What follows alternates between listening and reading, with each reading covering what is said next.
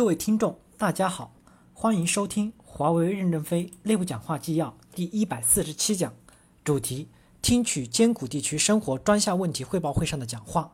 本文刊发于二零零七年四月九日。导读部分：对于威胁到生命的艰苦地区，员工首先要注意自我保护，我们的组织也要做出一些工作来。人的生命是最重要的，这是我对全球所有艰苦地区员工讲的。当这些市场出现问题的时候，区域管理部要重新调整考核基线。在艰苦地区，若还按那么高的基线要求，让人家冒着炮火前进，以生命为代价，不合适。我认为健康比成功更重要，活着比金钱更重要。任正非不仅关心艰苦地区的员工，也经常亲自走访一些艰苦国家，甚至连如何灭蚊子都会过问。正文一，公司员工管理就是要支持与理解那些不断奋斗的员工，要坚持完善和提高对其保障措施，要强调生命高于一切。各级主管要将保障那些在艰苦地区持续奋斗的员工的健康与生命作为工作的重点。二，公司员工保障落实和生活改善工作。要首先从艰苦地区工作员工的生活保障开始，优先考虑海外。在海外，他们自己克服困难的难度要比国内大，摸索经验，形成制度，逐步推行。要解决在海外人员的伙食保障、医疗和生命保障以及住宿条件的改善问题，进而解决海外工作人员的家属随从生活的安排及帮助等问题。三，在海外员工伙食保障方面，应采取各种可能的形式。首先要建好食堂，吃饱吃好，才不想家。同时，优先抓好艰苦地区和工程项目的野战食堂建设问题。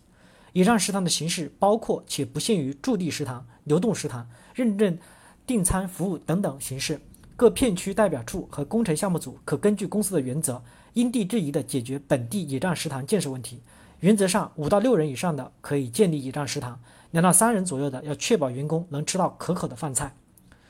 一为支持食堂的快速建设，公司可以予以以下支持：在野战食堂就餐的费用，公司进行等额补贴，即按消费多少，员工出一半，公司出一半。食堂必要的装修费用和设备购置费用等可由公司提供。厨师和保姆费用等可以纳入日常行政成本管理费用，暂不由员工分摊。厨师、保姆聘用要两条腿走路，以代表处自己解决为主，公司帮助为辅。二。为支持野战食堂的快速建设，公司各部门积极响应，迅速投入。行政系统要抽调一些干部，紧急动员起来，尽快的投入这项工作。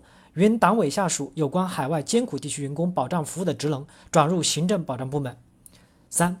其他各代表处和区域机构的食堂也要加紧建设，要通过合理的调整补贴发放模式、区域机构伙食保障及制度等建设等方面的工作，切实落实每人每天十五美金的伙食标准。